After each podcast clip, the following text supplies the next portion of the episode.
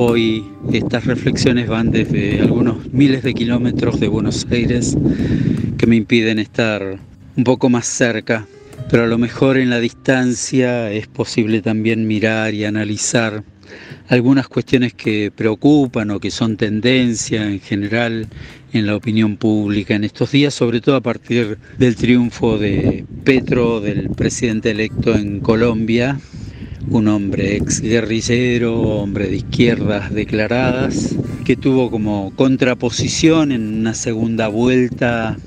a otro dirigente también de un extremo, eh, una especie de libertario, aunque un poco más pragmático, un hombre de 77 años que perdió por muy pocos puntos, apenas tres puntos en el balotaje lo separaron. Y es de, agenda hoy en América Latina toda decir que bueno, el cono sur en general está siendo marcado por gobiernos de izquierda o de centro izquierda. El esperable triunfo de Lula en Brasil en diciembre terminaría de completar este panorama en el que prácticamente toda la región, a excepción de Uruguay, posiblemente Paraguay, quedarían dominados por gobiernos de izquierda o de centro izquierda. Y mi reflexión va en relación precisamente a estos dogmas ideológicos, doctrinarios, que pretenden que la solución de los problemas vienen de la mano de un sector de la sociedad que piensa de una manera o de otro que piensa de la otra. Y la región viene precisamente desde hace algunos años en la que prácticamente toda la región había quedado pintada por gobiernos de centro derecha. Ni los unos ni los otros vienen lamentablemente resolviendo los problemas centrales de la agenda latinoamericana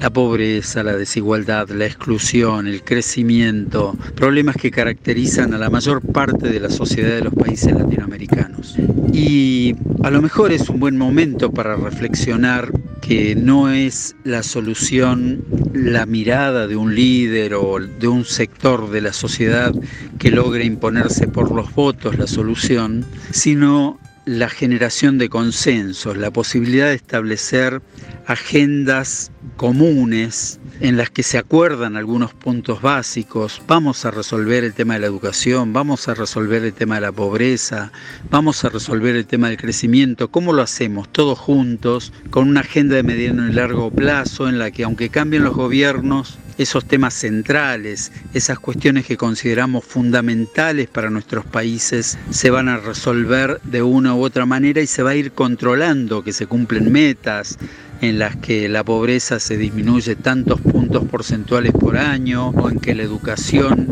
mejora con tal calificación anualmente o que la desigualdad se revierte progresivamente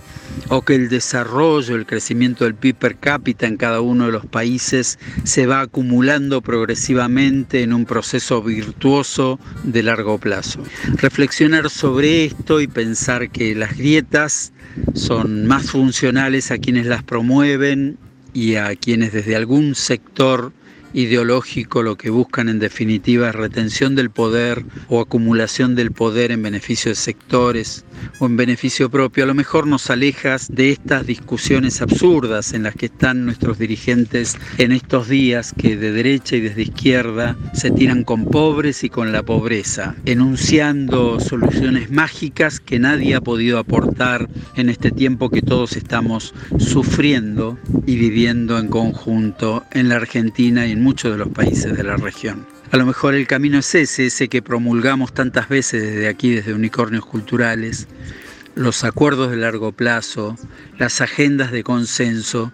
como alternativas soluciones mágicas planteadas más desde un sector ideológico en beneficio propio, en esa absurda lucha por el poder con la que nos mantienen entretenidos. Reflexionar sobre esto y ver qué cada uno de nosotros puede hacer para mejorar este panorama con los problemas centrales que tiene la región, creemos que es el camino.